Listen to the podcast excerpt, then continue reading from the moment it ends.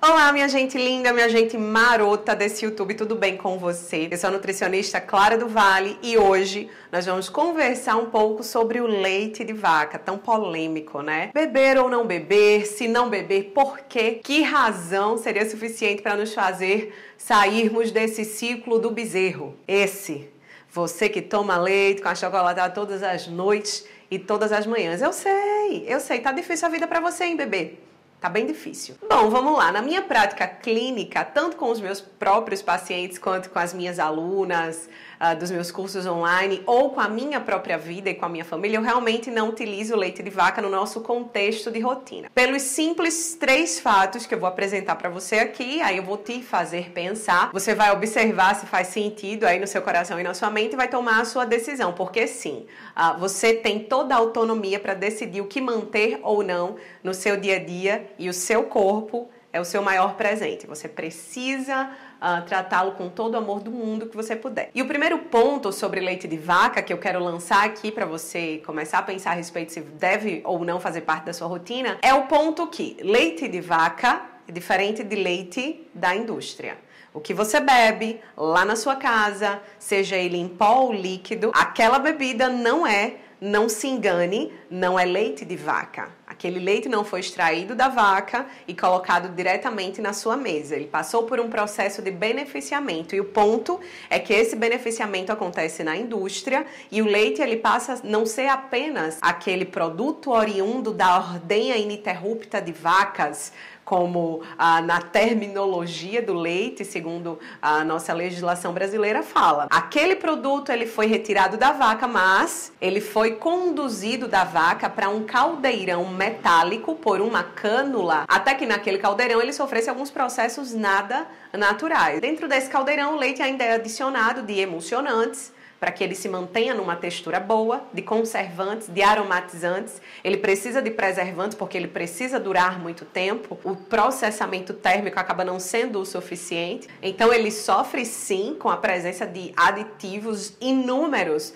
para ele poder durar muito tempo, manter uma textura muito boa e não estragar em dois ou três dias, como o leite in natura faz. Nesse caldeirão metálico, o produto ainda está sofrendo reações químicas, tá? Porque sim, o material biológico, um líquido biológico, ele sofre sim reação química quando ele está na presença de um metal. O ponto é que ele ainda é conduzido até uma embalagem, um recipiente de plástico com alumínio, uma caixa Tetra Pak, onde ele é armazenado ali por no mínimo seis meses. Sim, depois de ser armazenado naquela embalagem, ele é levado até um caminhão onde ele vai ser transportado até o supermercado para ser distribuído e para você levar para sua casa. E nesse transporte, uh, entenda que ainda está acontecendo reação química do leite com a sua embalagem. Afinal, dentro do caminhão ele está sob calor, circulando nas estradas até que cheguem no supermercado.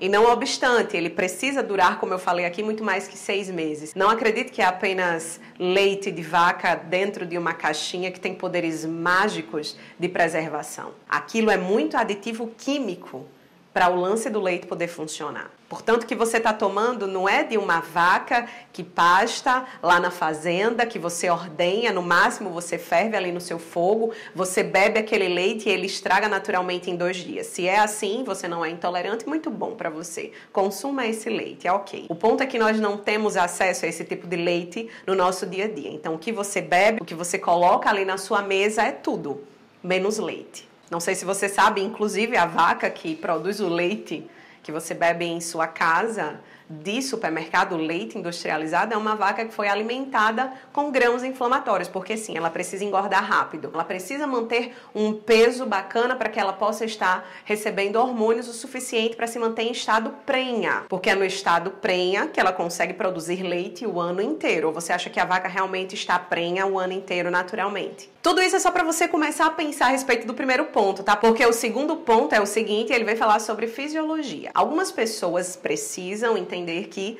ah, não produzem a enzima lactase, responsável por quebrar o carboidrato do leite, o açúcar do leite, que é a lactose. Essas pessoas não produzem lactase no nível alto uh, depois que passa a primeira infância. Então, durante a fase adulta, muitas pessoas sim desenvolvem intolerância à lactose justamente por esse fato. Nós fomos programados para produzir lactase durante a nossa primeira infância, enquanto precisamos do leite materno da nossa espécie, assim como os bezerros mamam em suas espécies quando são pequenos. Você não vê uma vaca grande recorrendo ao leite de outra vaca. Uma vaca na natureza, ela come pasto, ela não bebe leite de outras vacas. Da mesma forma, nós que fomos programados para produzirmos lactase, que é a enzima que quebra a lactose durante a infância, quando crescemos e nos colocamos em uma constante exposição a esse excesso de leite, esse excesso de bebidas lácteas o tempo todo ali na nossa cultura alimentar, na nossa geladeira, a criança bebe o leite da vaca, mas a criança também come purê de batata com leite de vaca, a criança bebe uma vitamina de fruta com leite da vaca, ela também bebe achocolatado tem leite de vaca. Então, quando você para para observar, e esse costume nós trazemos desde a infância até a fase adulta, pessoas se expondo a um excesso de lactose ao qual o próprio corpo não sabe reagir.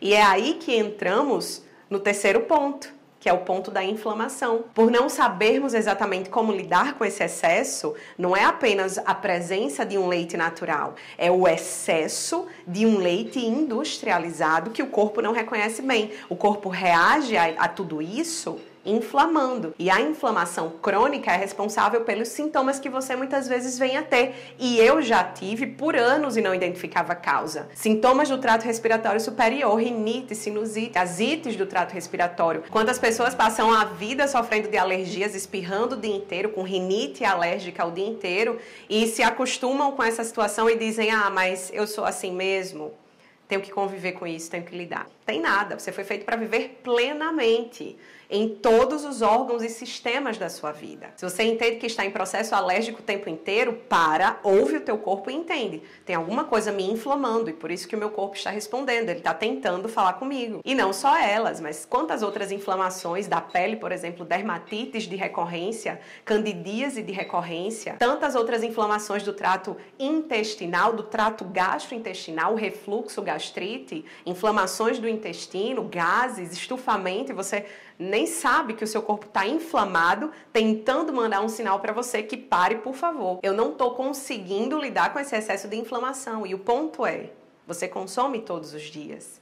Pensa como seu corpo reage a tudo isso. No final das contas, eu quero que você pense a respeito do seguinte: no corpo, quando pensamos em fisiologia, em resposta corporal, a gente pensa em desinflamar, para depois tratar. Não adianta você fazer inúmeros tratamentos, você recorrer a inúmeros remédios, fármacos, drogas, se você continua expondo o seu corpo a um contínuo estado de inflamação. Eu falo para você que o leite de vaca, na forma como se apresenta hoje em dia, não é uma opção bacana. Se faz sentido para você que você tome as suas próprias decisões, afinal é o seu corpo, você é o maior interessado em que ele performe no nível de excelência. É isso, meus amores. Eu espero que tenha falado muito com o seu cabeção e o seu coração, porque aqui a gente trabalha nessa troca gostosa. Isso é só uma introdução, tá? Eu sei que sobre leite de vaca existem inúmeros outros pontos para serem debatidos. Tem whey protein, tem leites vegetais como substitutos, tem o leite na infância, tem muito tema para se abordar. Mas eu quero que você coloque aqui, comenta aqui embaixo qual tipo de conteúdo lhe interessa a respeito de nutrição, de performance, de comportamento, que eu tenho o maior prazer do mundo em trazer esse conteúdo para você você. Se você gosta desse vídeo, se fez sentido para você, compartilha assim com algum bezerrinho que você conhece aí, que toma leite de manhã, de tarde, de noite, vive o tempo todo com o nariz inflamado, com aquela alergia que não passa. Eu era desse time, não sou mais. E não deixa de curtir e se inscrever aqui no canal, porque aí eu sempre vou entender que posso continuar produzindo conteúdo para você com todo o amor do mundo, tá? Eu espero te ver no próximo vídeo, espero que a sua vida mude, bebê, porque aqui a gente trabalha com isso, transformação de dentro para fora. Um beijo e até a próxima.